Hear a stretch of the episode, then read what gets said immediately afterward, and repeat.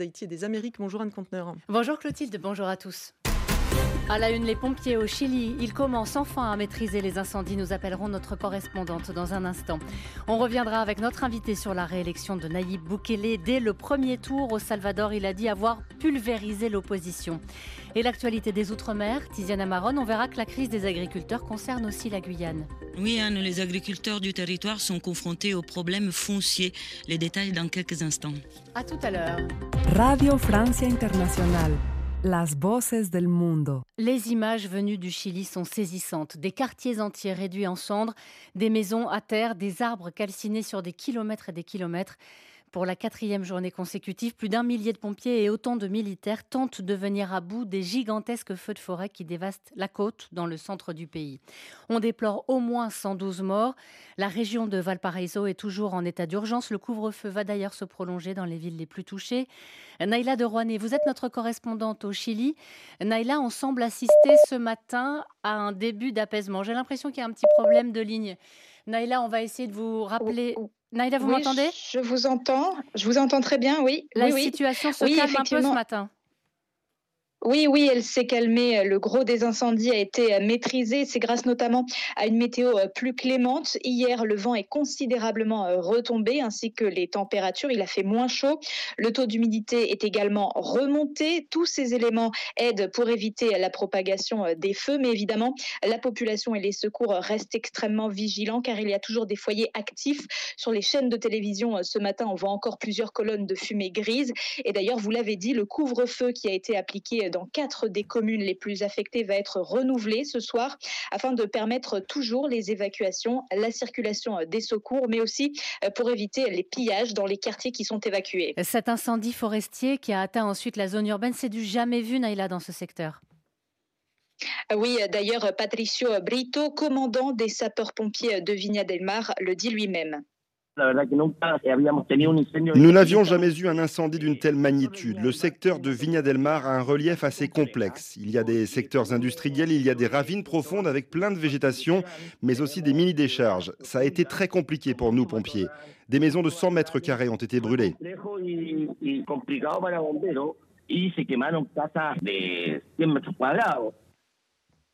Le président Gabriel Boric a même dit qu'il s'agit de la plus grande tragédie que le pays a dû affronter euh, depuis le tremblement de terre de 2010. Des centaines de familles ont tout perdu, leurs affaires, leurs maisons ont complètement été euh, dévorées par les flammes. Sur les images aériennes diffusées en boucle à la télévision chilienne, on ne voit qu'il ne reste, on voit qu'il ne reste que des ruines là où le brasier est passé. Les habitants disent que c'est comme si une bombe atomique avait explosé. D'autres ont été plus chanceux comme Johan Saavedra et sa famille qui habitent à Viña del Mar et qui ont vu les flammes passer tout près de leur maison. Ici, dans notre quartier Miraflores, à Viña del Mar, nous avons dû évacuer. L'incendie n'était qu'à 300 mètres de ce quartier résidentiel. Johan est également urbaniste. Il explique que beaucoup des familles qui ont été affectées euh, se trouvaient déjà dans une situation fragile avant l'incendie qui les a terrassées. Les premiers quartiers à avoir été touchés, ce sont des habitations précaires qui se sont installées illégalement en périphérie de la ville et qui étaient très exposées sur ces versants avec des arbres sensibles au feu. Cette euh, première ligne a été affectée, puis les flammes ont avancé jusqu'à des quartiers plus formels.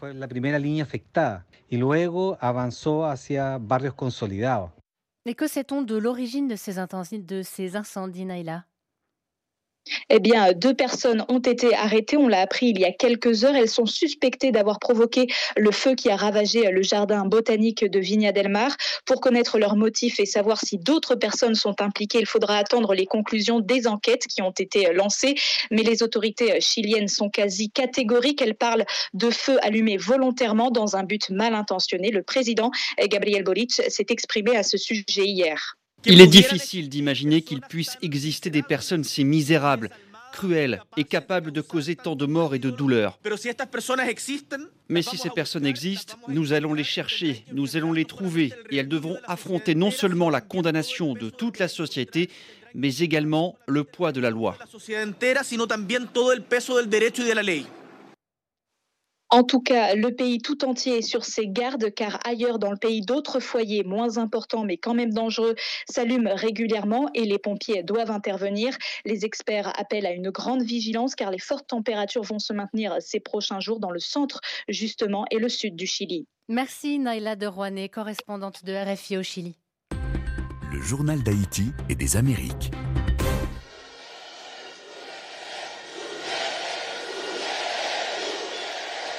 Fête, la musique, des feux d'artifice formant le N de Nayib Bukele dans le ciel de San Salvador. Des milliers de personnes se sont rassemblées hier soir devant le palais présidentiel et tous les téléphones étaient sortis pour immortaliser le moment. Nayib Bukele au balcon, tout sourire au bras de son épouse pour fêter sa réélection. Le peuple salvadorien s'est exprimé, non seulement haut et fort, mais de la manière la plus décidée dans l'histoire de la démocratie du monde entier.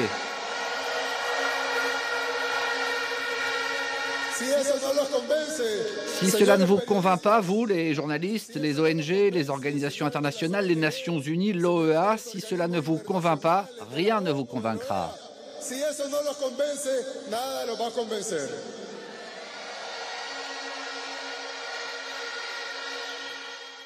La particularité, c'est que Naïb Boukele a tenu ses propos deux heures après la fermeture des bureaux de vote, alors qu'un tiers des bulletins seulement avaient été dépouillés. Il est réélu donc dès le premier tour et on va en parler avec notre invité, chercheur associé à l'IRIS. Bonjour Jean-Jacques Kourlianski. Bonjour, je suis directeur de l'Observatoire Amérique latine de la Fondation Jean Jaurès. C'est corrigé. Excusez-moi. Alors l'issue de ce vote au Salvador ne faisait aucun doute, mais la méthode est quand même particulière.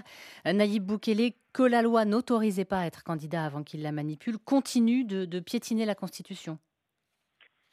La Constitution a été modifiée par la majorité parlementaire de 2021, une majorité suffisamment importante pour permettre au président Boukele non seulement de modifier, faire modifier la, la, Constitution, mais également de modifier la composition du tribunal supérieur euh, qui vérifie la constitutionnalité des lois. Donc euh, les portes étaient grandes ouvertes pour lui permettre d'accéder à une réélection, ce qui effectivement était traditionnellement interdit par la Constitution salvadorienne. Alors il a dit avoir pulvérisé l'opposition. Est-ce que c'est le cas? Est-ce qu'il est désormais totalement seul aux commandes? Encore plus qu'avant? Oui, il a fait même un, commentaire assez surprenant. Il a dit euh, Nous allons inaugurer une nouvelle forme euh, de système politique, la démocratie à parti unique. Alors, il semblerait, mais alors il faudra vérifier avec euh, lorsque tous les, bulletins seront dépouillés, que sur 60 députés, il en est 57 ou 58. Donc effectivement, c'est une, majorité euh, plus que suffisante, elle est écrasante. Et l'opposition, il faut rappeler qu'il y avait quand même cinq candidats d'opposition, mais qui ont fait un, résultat, euh, je veux dire, presque ridicule. Enfin, euh, l'opposition est aujourd'hui au Salvador inexistante, ce qui ne veut pas dire que d'ici cinq ans, la situation ne puisse pas évoluer. Alors, le grand succès de Nayib Bukele, un réel succès, hein, c'est la, baisse drastique de la criminalité qui lui vaut une, forte popularité. Il y a quelques jours, le vice-président du Salvador a reconnu à demi-mot sur notre antenne que des accords avaient pu être passés avec les Maras, pas selon lui comme une politique gouvernementale, mais du fait d'individus. Qu'en pensez-vous? Alors, effectivement, ce sont les propos qui ont été tenus par M. Ouloa, le, vice-président, qui se représente d'ailleurs, qui sont représentés avec euh, Naïb Boukele euh, aux élections présidentielles euh, d'hier. Euh, avant les élections de 2021, effectivement, il semblerait, c'est un, un média euh, qui, s'est expatrié dans un pays voisin, au Costa Rica, El Faro, qui a révélé cette affaire. Il semblerait que le président Bukele ait poursuivi la politique de ses prédécesseurs, qui était d'essayer d'acheter la paix euh, ou une forme de paix en passant des accords avec les, les groupes, euh, les maras, donc les groupes, les groupes de délinquants. Alors le tout est de savoir si après la mise en place, après donc la majorité qu'il a obtenue en, en 2021 et donc il a mis en place en 2022 de cette guerre ouverte euh, avec les, les groupes euh, délinquants, s'il y a eu malgré tout avec les responsables, les chefs de ces mouvements, quelque accord que ce soit, parce qu'il y a malgré tout une inconnue, le pays est endetté, le pays est petit, le pays est pauvre, euh, il s'est lancé dans une politique d'extension de, de, des forces armées, de construction d'une méga prison, euh, donc d'où vient l'argent? Donc la, la, question se pose, et à supposer que cet argent euh, soit pérenne, euh, qu'est-ce qu'il va se passer euh, dans, les, les, prochaines années avec les éventuels donneurs de fonds dont on ne sait rien? Alors c'était l'un des points que je voulais aborder avec vous. Vous nous parliez de, du mauvais état de l'économie, de la pauvreté. Une personne sur trois vit sous le seuil de pauvreté aujourd'hui au Salvador. Et puis il y a beaucoup d'autres sujets hein, qui préoccupent les habitants, en plus de l'insécurité, la santé, l'éducation, le coût de la vie, puisque l'inflation a été euh, très forte aussi. Est-ce que, selon vous, Naïb Boukele a les moyens d'apporter la prospérité qu'il a promise? Il a utilisé le, mot hier soir ou même la fin. Il semblerait que, d'après les, Nations Unies, 900 000 personnes seraient euh, non pas euh, en situation de, famine, mais de malnutrition. Euh, alors le, le, problème, effectivement, est celui-là. Pour l'instant, la première des priorités de la population, y compris les gens qui, qui vivent de peu, ceux qui sont vendeurs de rue ou qui ont du, travail informel, ne pouvaient plus travailler normalement, ne pouvaient plus sortir euh, normalement, euh, dans la mesure où ils avaient, euh, ils étaient soumis à des extorsions de la part des, des, délinquants. Et dans la mesure aussi où ces délinquants se livraient à des règlements de compte à l'intérieur de, de leur quartier. Donc il y avait vraiment une demande de sécurité euh, qui a bénéficié dans la mesure où, avec les moyens euh, militaire avec des, moyens qui ne respectent pas les, droits de l'homme, le président Bukele a obtenu hein, des résultats spectaculaires avec des taux de, il est, quand il est arrivé au pouvoir, le taux de criminalité qui était l'un des plus élevés d'Amérique latine était de 50 pour 100 000 habitants au moment en 2019, au moment de son élection, et il serait tombé entre 3 et 4 en, 2000, en 2023. Donc c'est spectaculaire. La population l'a plébiscité. Cela dit, euh, bon, la population va assimiler euh, cette situation de paix et va euh, demander à son président maintenant de solder la dette sociale. Et là, Alors, quelle est sa marge de manœuvre? Et la question que vous posez est tout à fait justifiée. Est-ce que le président Bukele va avoir les moyens financiers de combler ce déficit social. Alors l'argument qu'il met en avant, c'est avec la stabilisation du pays, les investisseurs étrangers vont revenir, les touristes vont revenir. Donc on constate qu'effectivement, euh, il y a eu un, retour de, courant touristique, de touristes en, euh, au Salvador en, en, 2000, en 2023. Les investisseurs, c'est pour l'instant se font tirer l'oreille. On note malgré tout une présence euh, chinoise. Hein. Il, y a, il, y a, des grands travaux. Le président souhaite faire des grands travaux pour donner de l'emploi. Parmi ces grands travaux, il y a une grande bibliothèque nationale qui a été réalisée avec de l'argent chinois, des capitaux chinois. Euh, El Faro, que je citais tout à l'heure, a signalé que il y avait eu des distributions de nourriture et de pesticides dans les campagnes euh, qui venaient de Chine. Mm. Euh, donc, est-ce que la Chine a d'ailleurs été l'un des premiers États à reconnaître euh, la victoire de Nayib Bukele alors que on, seuls 31% des, des bulletins de vote avaient été dépouillés, accompagnés euh, d'un certain nombre de pays voisins tous d'ailleurs plutôt progressistes, le Mexique, euh, le Guatemala et le Honduras. Donc on voit bien les enjeux euh, qui peuvent exister et ce que ça peut apporter à, à Boukele pour essayer maintenant d'avancer et d'améliorer notamment la situation économique? Merci beaucoup Jean-Jacques Kourlianski d'avoir été en ligne avec nous et je rappelle, et je m'en excuse une fois encore, je me suis trompé tout à l'heure, vous êtes directeur de l'Observatoire d'Amérique latine de la Fondation Jean Jaurès. Merci.